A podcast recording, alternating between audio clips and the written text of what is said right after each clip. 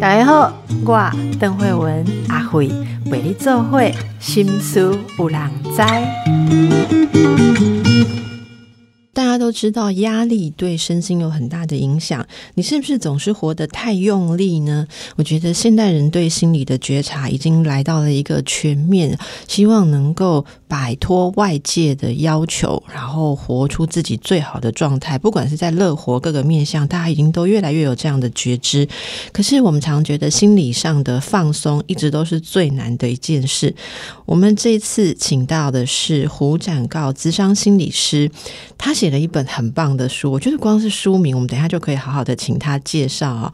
这本书叫做《刻意放松：二十五个压力调节练习，找回安定的内在》。先来欢迎展告心理师，你好，林医师好，听众朋友大家好。你得台南哈？嘿，我多台南。你多台南？你台南人吗？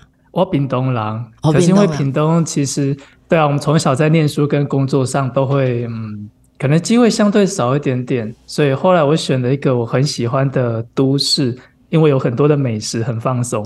是，那跟我们说一下台南的好吧，问候一下我们台南、高雄南部的屏东的听众，好不好？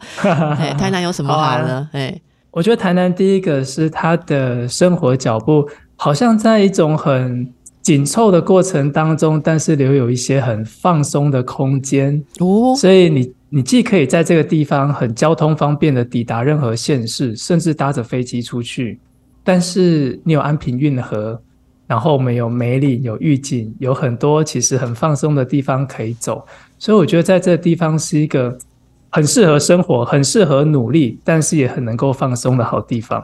哦，我们只知道说，如果哪边过哈。坐高铁啊，去台南是最不方便的，因为从高铁站到这个呃市中心呢，是对我来讲是遥远。诶，没想到如果是住在台南是这么好。你已经是这个本节目哈，最近应该是一两周以来连续访到，就是觉得住在台南很好的第二位了。哈，之前也有我们有阿娇黄黑呆男哈，好，大家可以听我们前面的集数，来赶快来介绍一下你的新书。首先，第一个，我觉得你很刻意。好，你的书名就，你看，大家都知道要放松，可是我们都以为放松就是什么都不管就可以放松，偏偏什么都不管就是不能放松。所以你这个书名有玄机呢。什么叫做刻意放松？大概一点钟怎样嘛？因为蒙离工刻意那也放松，放松我们先别弄卖走嘛？好，哎，这个玄机在哪里呢？好，很多人听到“刻意”这两个字啊，第一时间会想到就是很用力。那就像邓医师讲的，你那么用力，怎么可能会放松呢？可是啊，这个刻意其实它有一个很重要的精神，叫做呃，去觉察自己的身心状态，然后呢，有意识的去选择呃适合自己的这个照顾方式。那为什么要觉察自己的身心的状态跟需求？其实对很多上班族而言，一定有一种感觉，就是今天你要不要吃饭，其实跟你肚子饿不饿没有太大的关系，而是你有没有到了这个放饭的时间，或者中午能不能够休息了。所以在一个制度里面工作的时候，其实我们的需求常常不是最直接被照顾到的。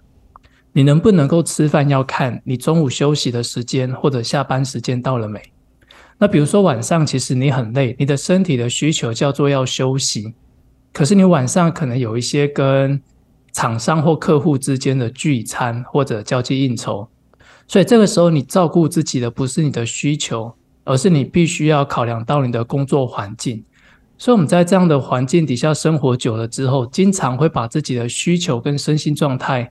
往后面放，嗯，然后我们先考虑的是怎么样对工作比较有帮助，哦，这是第一个。那第二个是因为现在的这个网络啊的大数据非常厉害，它通常不太需要你去搜寻，它会把你相关的看过的资料丢到你面前来。那很多时候我们就会用着这些大数据的呃推荐的方式去照顾自己，比如说露营，比如说去吃某一间餐厅。可是这或许适合别人，但不一定适合你自己。所以你做完这些事情之后，虽然你觉得你做了，可是你并没有觉得比较放松。所以这个刻意的两个字，其实是回到自己身上，然后有意识的去找一些比较适合自己的照顾方式。嗯，这个适合自己是不是也包括了很多对自己状态的接纳跟了解？我看到你写的，其实我们从一开始哦，就是呃，你告诉大家压力的来源，对不对？哈，可以多说一些现代人，我让大家多觉察一下哦。除了你刚刚说现在生活的方式哦之外，我觉得这个像多工处理、跟忙碌成瘾、懈怠。恐惧，哎，这还有比较，对不对？这些都是现代人无形之中累积很多压力。我们一定要这样生活吗？你的看法如何？我觉得现在的环境好像告诉我们，真的要这样生活才可以生存下来耶。比如说，如果今天你是一个老板，你一定会很想找到一个员工，是他同时间又能够回你信息，又能够打电话给客户，又能够处理好你手边的事情。那这还只是职场哦。回到家里面呢，你还有孩子。那你要煮饭，你要确定他的作业有没有写，你要检查联络簿。那当我们时间有限的情况底下呢，我们就会出现一个呃倾向，叫做高效率。那怎么样高效率？就是我同时间做很多事啊。对。可是其实我们的大脑并不是被设计来呃多工处理的。当你同时间做很多事，我们的注意力会不断的被截断、被瓜分。那对我们的呃，最近有一个两个字是大家很喜欢、常听到，叫内耗，是就对，嗯，对我们的能量会是一个很大的消耗。可是如果你的脑袋认为这是一件好事，你就不断的这样子去多工处理的话，其实那对我们的身心是一个很大的压力来源，但不一定容易觉察。那其实哦。我我想很多人都很自豪，他可以同时多工处理很多事情。这可能也是呃，心理师告诉我们的，你不知不觉中累积了很大的压力啊。那这个懈怠。恐惧、懈怠恐惧，我觉得很多人都有。诶，就是觉得如果我不努力一点的话，应该就活该会遭殃，或者说会没办法竞争。这是一个高压的生活方式跟高压的社会哈。那一般要开始安顿自己的情绪，你会建议大家怎么开始做？如果大家已经，例如刚刚听到我们说的，他真的觉得啊，他真的是设定太多的目标，或追求太多外在的标准哈。要怎么开始启动放松？如果我们要要把放松做成一个有益的，对不对？为自己的的一个好事，好，那要怎么开始做呢？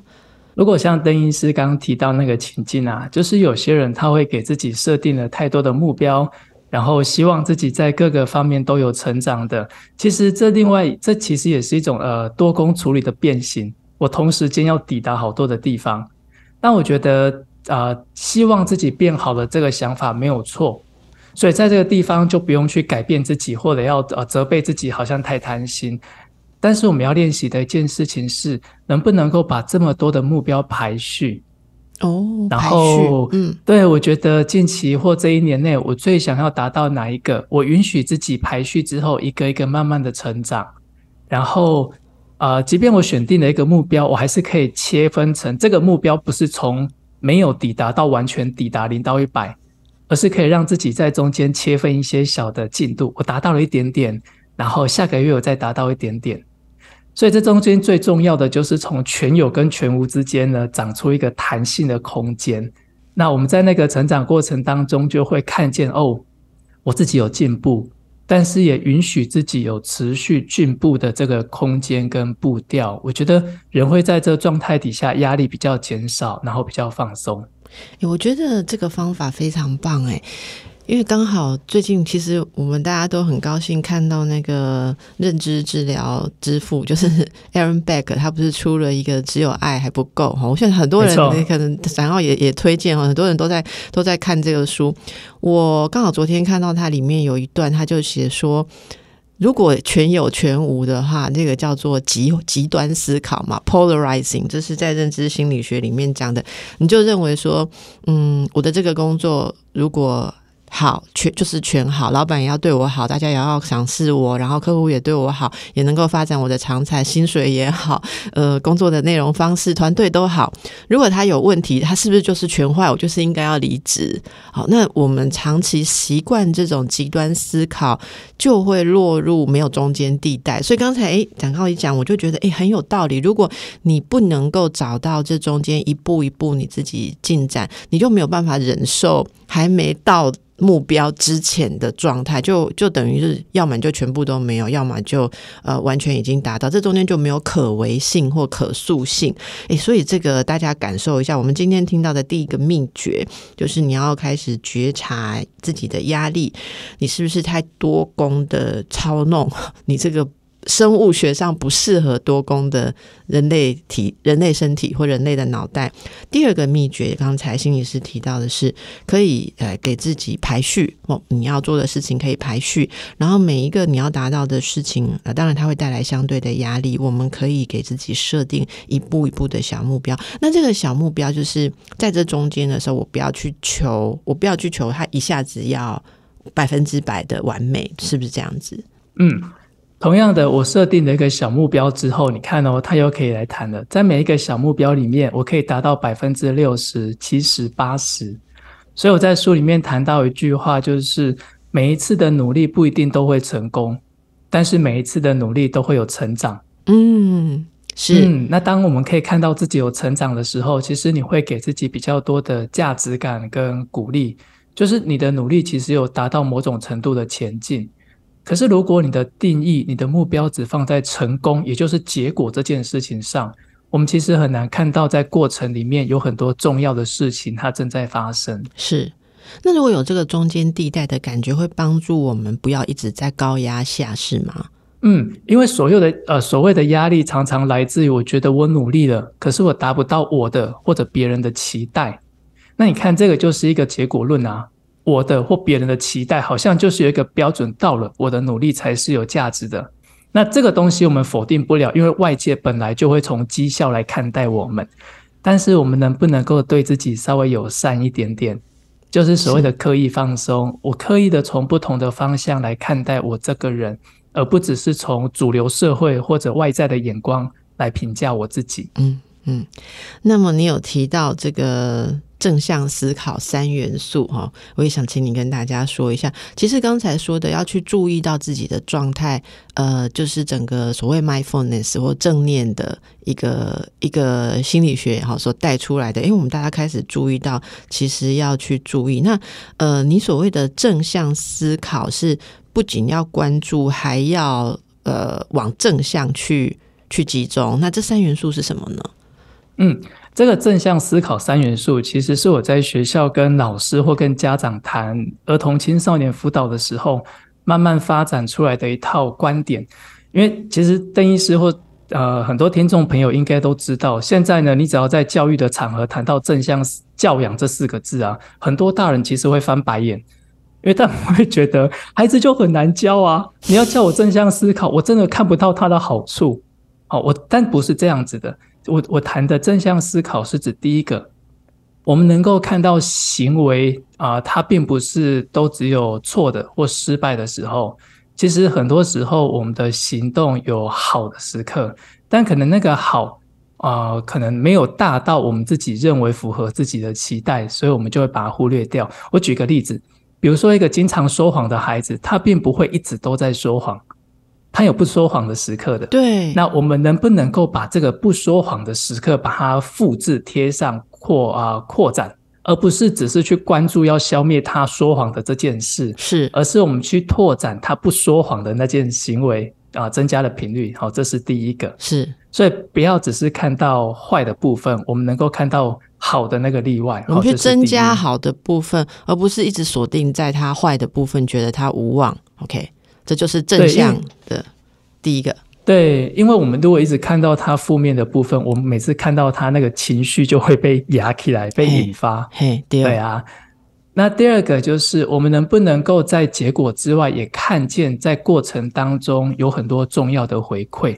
就像我们刚聊到的，每一件事情不一定都会成功，但是都会有成长。比如说在做心理治疗，常常有一个经验，就是前两次跟这个个案、跟这个来谈者怎么谈话都进不到他的内在。那但是如果我们从正向思考来看，就是哦，我至少从前两次的谈话当中发现，原来这样子谈话没有办法进到这个人的这个体内，让他接受，所以我换个方式，这是一个很好的发现。所以我不要用重复无效的方式，想要渴望得到有效的结果，这是很这是很难的。哎，人就很喜欢用重复无效的方式，你这样，因为一个人也要去教你啊，一直一直用，一直用，一直 用。哎，我记得以前我也是在呃。跟一开始也是跟学校老师或者是青少年在讨论的时候，有一次我在讲，然后讲到后来我真的忍不住，我说：“你会不会觉得你一直坚持这个方式，很像就是这里有一一一个墙，你就钻不过去，你为什么不绕一下？可是你就是怎么一直要打那里，那里就是一个特别一个坚硬的区域哦，然后就是弄得你的砖头也磨损，然后还是打不过去。可是我们很多人就是没有办法绕过，没有办法做那个绕的动作，这个执着了哈。好。所以刚刚是呃，去放大好的部分，应该是说在协助上，假设是教养也好，或自我习惯的改变上，我们去呃扩大，对不对？扩大好的部分来。呃，应该说来彰显好的部分，来慢慢的、自然的推移，或者是缩小那个坏的部分，而不要一直锁定在坏的部分。然后另外一个就是能够呃，不要用重复无效的方式，你可以换个方式，这算是弹性思考了哈。那这样子讲了三个元素了吗？还有还有吗？还没有，还有一个，其实还有一个让大家休息一下回来，好，让大家休息一下，要放松。正向思考，我们讲了两个啊重点啊，展告说还有哦，嗯，还有第三个就是啊，在结果之外，比如说，或许你在跟孩子，或者像在刚休息时间跟邓医师聊到伴侣之间常常有冲突，或许真的我们怎么做，对方都不一定能够买单。那这时候我们常常会不自觉的否定自己的价值，嗯，一定是我不够好，一定是我做的不对，那别人才会不喜欢我或不接受我。可是呢，我们能不能够回过头来去看看，除了这个结果之外，其实我真的很花心力在经营这段关系。其实我已经把我从小到大会的东西，可以给的东西，都尽量给了我这个孩子了。所以对方接不接受，或许只代表着我们的关系或者我们的方法不一定有共识，但跟我这个人好不好无关。是。所以，当我们从这角度来看的时候，不会给自己太多的苛责跟评价，而是你能够知道，哦，好，结果可能不如我预期，但是跟我这个人好不好，其实没有关系，所以不会给自己那么多的呃指责或者压力。这个我们再把它讲得更实用一点，展开，因为你你讲的我也很有感觉，很多人在我智商的经验当中。光要了解到他是因为呃没有共识，跟别人没有共识，因此产生了对自我价值的挫折感哦。光这样都不是那么容易觉察。嗯，我我觉得我不知道你同不同意。我看到的很多人，如果我们一直用一些方法想要跟别人沟通，呃，然后希望这个关系。不管是亲子关系、伴侣关系或职场关系，希望这个关系能够理想一点。可是对方一直跟我们没有共识或不配合的时候，通常我们会感觉到嗯很愤怒，或开始觉得说，其实他们来问都会第一个就问我说，他是不是不在意我？好，或者是例如说，父母会问说：“这小孩就是没没把我当爸爸，没把我当妈妈啊？”或者是说，他就是不听从老师啊，不尊敬老师，不服从老师啊，或甚至是说，在职场上，他会说：“哎，这个主管啊，或者是这个同事，他就是没把我放在眼里。”好，然后再来就讲到伴侣的话，就会说他不爱我。好，如果爱我，就不会有这么多的美感。他就是不爱我。其实这些。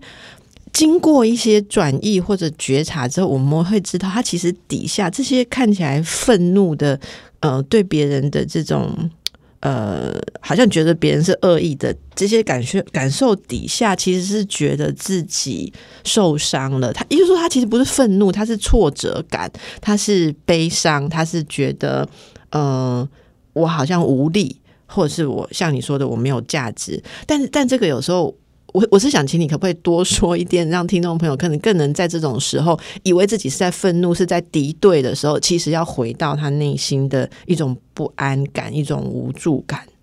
嗯嗯，我在这里谈一个书里面写到的一个小小的故事，就是有一次我要到法院去演讲，那我演讲的对象是保护管束的青少年，就他们其实犯了蛮严重的刑法，然后要要被裁定保护管束。那去演讲的路上呢，我就看到两个全身刺青，然后理着光头的青少年，他们在路边就蹲在地上，一个呢在帮阿妈捡水果，然后一个呢在帮忙指挥交通。那因为我去演讲很多年了，我一看就知道这是待会要听我演讲的青少年。可他们怎么会快迟到了，然后还在路边呢？哦，这是很严重的，因为准时对他们是很重要的。那反正我也不想太多，因为再想下去，连我都要迟到了，所以我就赶快噔噔噔骑着车子到法院演讲。那果不其然，讲了讲了十五分钟之后，这两个青少年就进来了。那一进来，当然就被叫到后面去训话，因为这是很严重的，这这不是一般的演讲哦，这是他们在那个呃被处罚的义务当中很重要要遵守的一块。可是中途下课的时候，我就特地带着这两个青少年去跟他们的保护官说。刚刚我在路上看到他们在帮一个阿妈的忙，然后他们其实很勇敢，也很有意愿去协助这件事。那这不才是我们来做这个教育最希望孩子学会的事情吗？但这个在讲就是我说的第三点，他们的行为结果是不符合我们期待的，因为他们迟到了十五分钟，而且大摇大摆晃进来。可是他们在过程当中愿意停下来去帮助别人的那个善意、那个意图。那个勇气，其实才是我们要欣赏他在过程当中的投入。那这两个孩子很特别哦。当我在跟保护官讲这些话的时候，他们的那个表情很尴尬，然后手脚不知道往哪里放。那我其实觉得，像这样的孩子，他们在生活当中得到正向的鼓励的经验太少了。他们经常是被用结果来评判他们这个人好不好。所以你看，如果我们只是把重点放在结果，也就是他迟到，我就会看到一个呃犯了错、不懂得反省的青少年。对。可是如果我把我的目标眼光放在他在过程当中他们所做的事情，他的投入，就会看到这两个孩子其实虽然犯了错，可是内在那个善的因子并没有被消灭。那这两个人也因为这样子，其实你就会发现在那个当下，脸部的那个凶悍的那个锐利的感觉不见了。然后回到两个好像很单纯的小朋友的样子，是好，这就是我谈的第三点，怎么样在过程当中欣赏他的投入，而不只是看到他行为的结果。嗯，这个蛮重要，而且你要有了解那个过程的想象力。哦，很多人就是没有办法设身处地的去想象这个过程其实有什么正向的意义。好，那这是带给大家那。呃，其他其实，在书里面我有看到很多很具体的方法，像这个 STOP 哈，Stop 也很棒哎。情绪缓和术啊，对于我们这种很多听众朋友，如果跟我一样哈，情绪很敏感的哦，情绪来的时候波涛汹涌哦，那真的好像快要淹死一样，所以要学一些技巧。我们也请展告来跟我们分享一下哈。那细节大家自己去看书哈，书名现在大家听到都已经很想买了，已经在下单了。这个刻意放松，刻意放松，远流出版社出版的呃二十五个压力调节练习，找回安定的内在。节目我一定没有办法跟大家讲完二十五个啦，好，但但是大家可以感受一下，其实开始这样做的时候，自己就会觉得有一点点不同了。我们来说一下 STOP 好吗？那个 STOP 它是四个英文字母的缩写，但我觉得听众朋友其实不用去背它，你就是理解就好。第一个 S 就 Stop，停下来。以前你可能一生气呢，就会很习惯性的去骂脏话，或者伤害别人或伤害自己。可是当你做完这些事情的时候，会让自己更后悔。那你看哦，原本的不开心只是那么一小段，但是后面你的后悔、自责或者愧疚会让自己啊难过更久，所以不要这样子。那 S 就是第一步，无论如何停下来，什么都不要做，你宁可愣在原地也好，但是不要急着做回应。那 T 呢是深呼吸，因为当我们在深呼吸的时候，我们整个身心状态都会稳定下来。那当你稳定下来的时候，就会连带有一个好处，你不太容易情绪化去做一些冲动的事。那这里面我觉得 O 是最不容易的。O 在谈的叫做观察自己，比如说我这么生气是因为他刚讲的哪一段话，但我真正想被对方理解的是什么？刚刚我希望他能够为我做的或者帮助我的是什么？你能够去觉察跟关照自己的需求到底是什么？最后的那个 P 呢，是重新行行动。我稳定下来了，我也想好我真正要的是什么。然后呢，我重新去谈这句话，跟他说：“儿子啊，其实我刚刚想知道的是你今天在学校过得好不好。但我其实没有想要去探你隐私或者去骂你的意思。”我想要的是关心你，这个是最后我们想好之后去讲的一段话。但是过往我们只要看到孩子不理会我们，我可能气就上来，你就去踹他房间的门。可是当你这么做的时候，你并没有满足自己内在真正的需求，叫做关照这个孩子，以及拉近你们的距离。嗯，所以 STOP 它是一个方法，就是避免我们做出很惯性的冲动的行为，然后也减少我们后悔的这个几率。是是，我觉得在这个哦，你刚刚说最难做的这个自我观察里面哦，你写的几个问题是探索内在需求，我我很想把这个跟大家强调一下，因为这个自我观察，很多人说不知道要观察什么哦，就是在书中第一百一十二页的地方啊，这几个问题，以我来看，我真的觉得非常有帮助，我也常常会这样问自己哈，呃。S T O P 嘛，哈，S 是停，好，现在什么都不要做，好，然后呃，T 是 take breath，好，好好的，好好的呼吸，好好的呼吸，然后再来这个 O 不容易的地方，哈。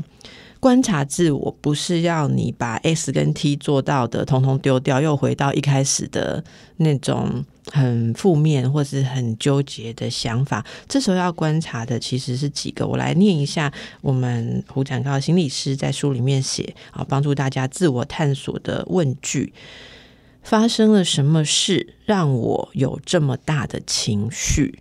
我们可以重新把这件事描述或定义一下，例如说，嗯，这个人呃对我的呃询问没有回应，好，很久没有回应。那在这件事情里，我真正最在意的是什么？那也也许你会感觉到说，我真的很在意，嗯，我想知道。呃，是不是大家都很重视这个合作啊？好，或者是说我的意见是有什么让别人认为呃呃不重要哦，或者是为什么我会被忽略？好，那在这个情情绪背后，我真正希望别人听懂的是什么？这个真的要静下心来问，你才会知道答案。因为有时候我们在冲动之下对别人说的话，其实不会帮助别人听懂我们。的需求跟感受啊，然后最后问：如果可以，我期待别人帮忙的部分是什么？好，那我念一下书里面，你有发现吗？重点不是别人说了或做了什么，而是在这些事件当中，自己的需求、渴望到底是什么？因为我们无法改变别人，但可以借由自我探索来帮助自己。好，这是讲告写的。那我是想。我想回应一句话，是说，如果我们知道自己的需求、渴望，当然有一种方法是正确的表达，然后对方真的可以协同或是帮忙。不过，人生也有很多时候，你的需求人家是没有要来满足你的。那我们知道自己有这样的需求，所以才会在这个互动当中受挫，这是很重要的。因为接下来问题是问，那我们如何自我照顾？好，这是我引出展告这段，那请展告再补充说明一下好吗？好啊。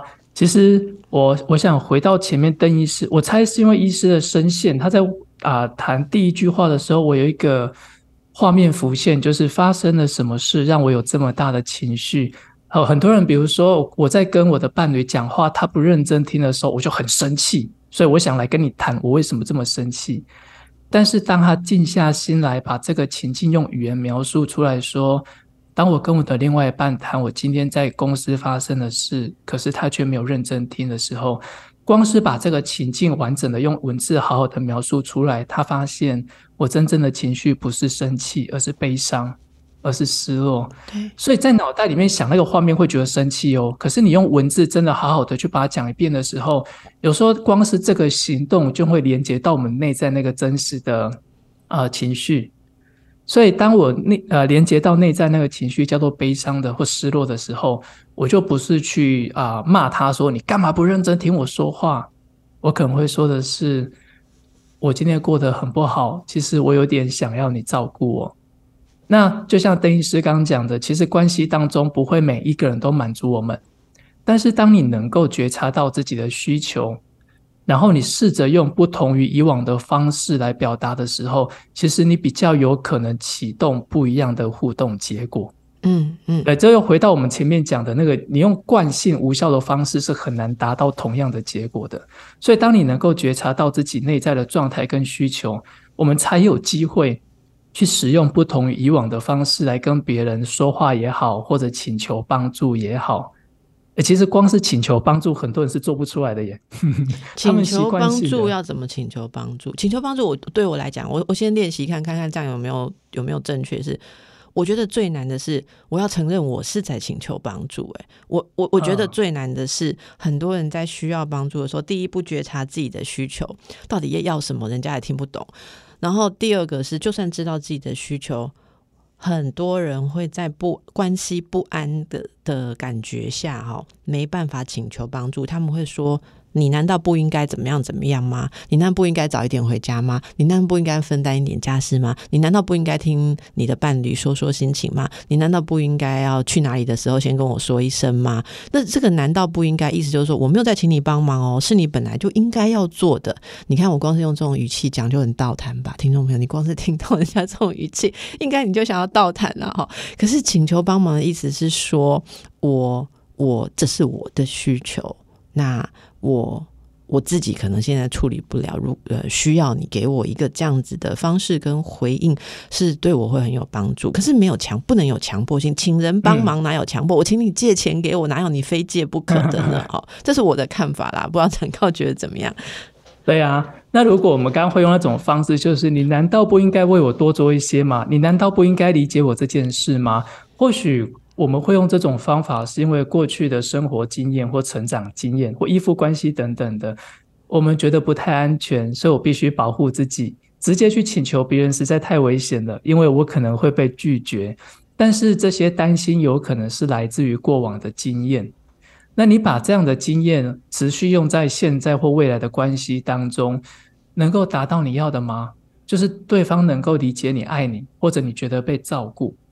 那如果不行？为什么我们要不断的重复这个方法呢？好，所以这里面就会提到，回到我们刚刚讲的那个 O，如果可以，你真正期待别人在意你或者理解你的是什么？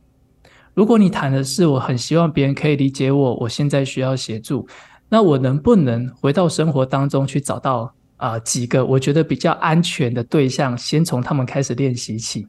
嗯，可能以前我不管对谁都会是说，你难道不应该帮我吗？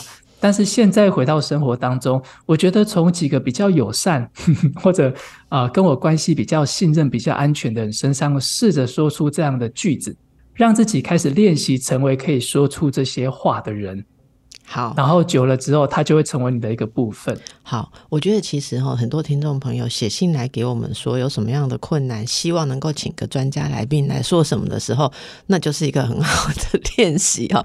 因为我我我其实觉得我们听众朋友真的都很好。我我顺便也感谢一下，呃，听众朋友很多在 Podcast 下面留言哦，当然 YouTube 下面有，就是呃喜欢我们节目很多元的内容，好，呃，这个都是支持我们走下去。而其实听众朋友来点播都会。很客气，很多就是说啊，如果找不到来宾谈这个也没关系啊。可是我真的很想听。其实我觉得这就是一个很放松的互动方式，那我们也会更想要回应哦。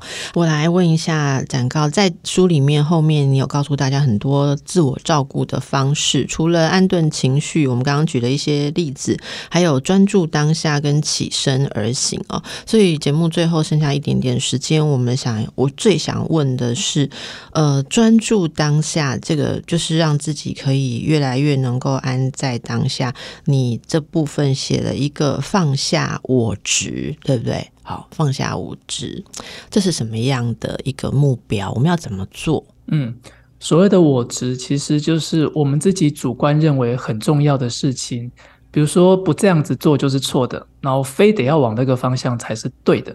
就是我认为，我主观认为这么做是重要的事情，通常我都把它归类在我执里面。那这个我执它并不是错的，因为很多人觉得我执就是固执啊，就是不懂变通，就是没有关照到别人。但其实这些东西会留在我们的体内这么久，一定跟我们从小的经验有关。可是当我们只有我执的时候，常常会忽略了我们的生活当中还有别人。比如说我们上一段提到的，你你难道不应该理解我吗？其实这句话是非常本位主义的。别人真的不理解你啊，因为你没有讲清楚。可是如果每一件事情你都抓着你要的东西不放的时候，我们的心里会失去一个空间，就是容纳别人的意见，容纳这个人的跟我们不一样的地方。所以那个放下我执，它其实可以放在很多层面哦。比如说书里面提到一个最容易做的，叫做物质的部分。那前几年不是很流行所谓的断舍离吗？对我认为那个其实就是一个很重要把我执放下的过程。比如说，呃，我常在演讲的时候问大家一句话：当你发现衣柜里面的衣服已经满了。我们第一时间想到的可能就是怎么样呢？啊，那我要清掉一些衣服。那当然，有些人会选择去买更多的衣柜来放衣服，也有可能。可是，不能不归路，你最后还是会满起来。对，对对对。那当你要开始丢掉衣服的时候，你真的丢得了吗？没有。你拿起其中一件，你就会想啊，这件衣服虽然三年没穿了，但是我明年一定会瘦下来，它一定穿得到。于是你又把它挂回去。嗯。所以呢，重复了这动作无数次之后，你一件衣服都丢不掉。嗯。那放下我执在这边的运用啊，我用了一个方法，就是其实那个东西三年内你用不到的东西，基本上你不会再用到了。那你有没有机会让它做新陈代谢这件事？比如说你送给别人，或者你卖给二手的这个呃衣服的商店。那在这过程当中，其实很多时候放不下的不是这个东西，而是你内在对这东西的挂念也好，情绪也好。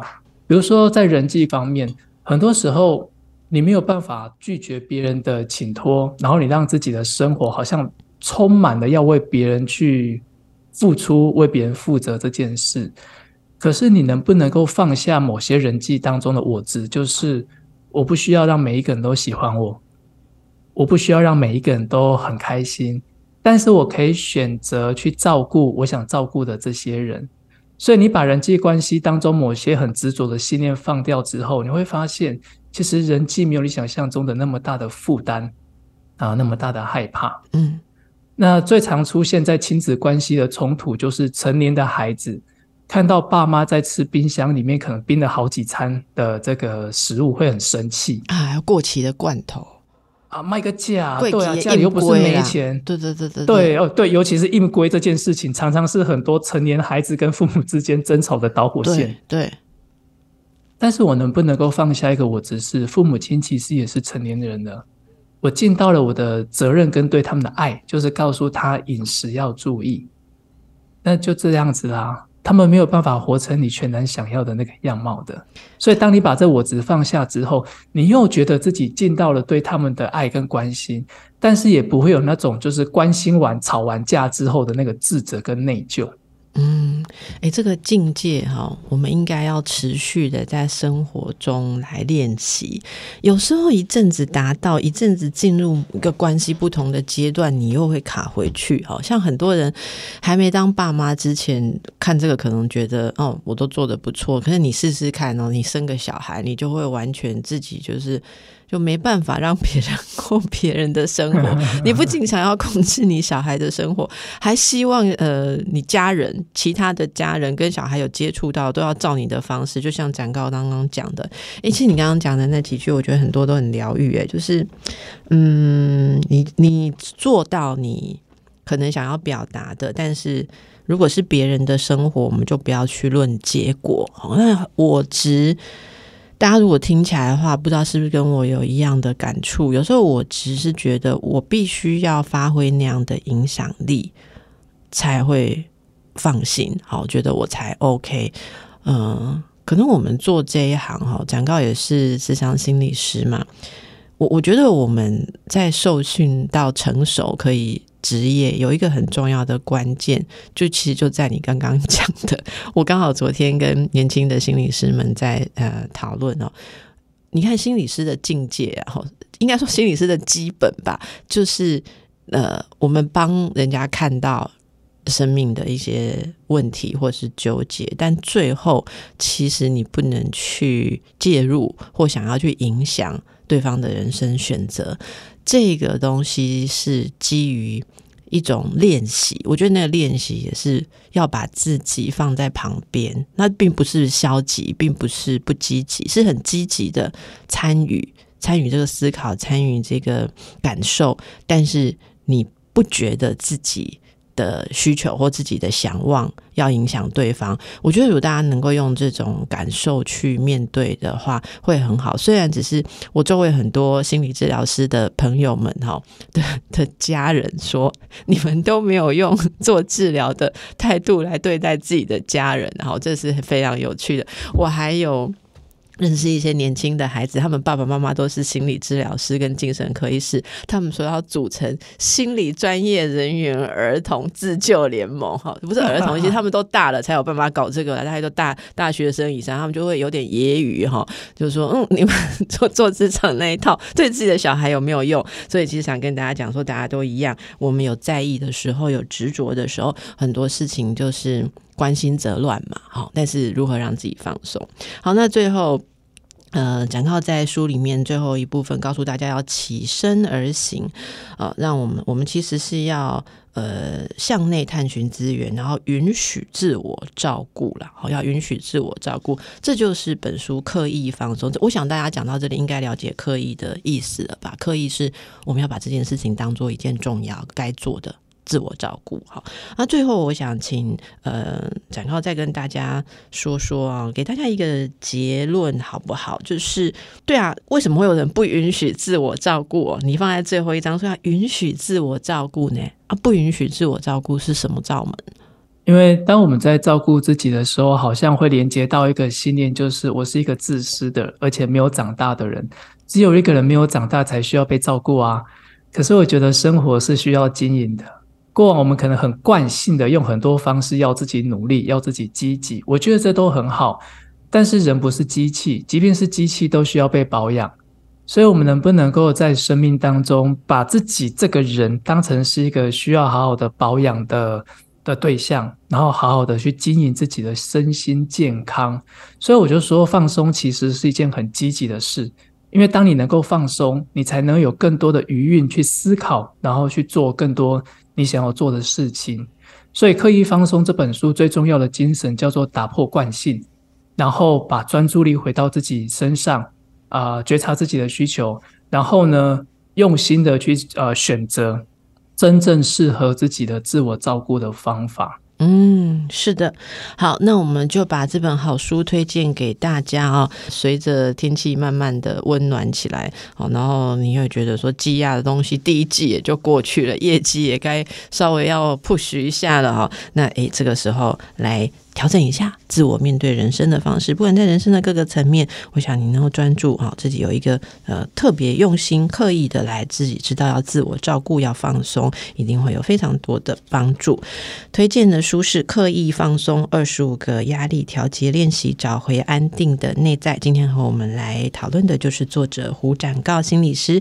非常谢谢心理师，也祝福大家，拜拜。谢谢大家，拜拜。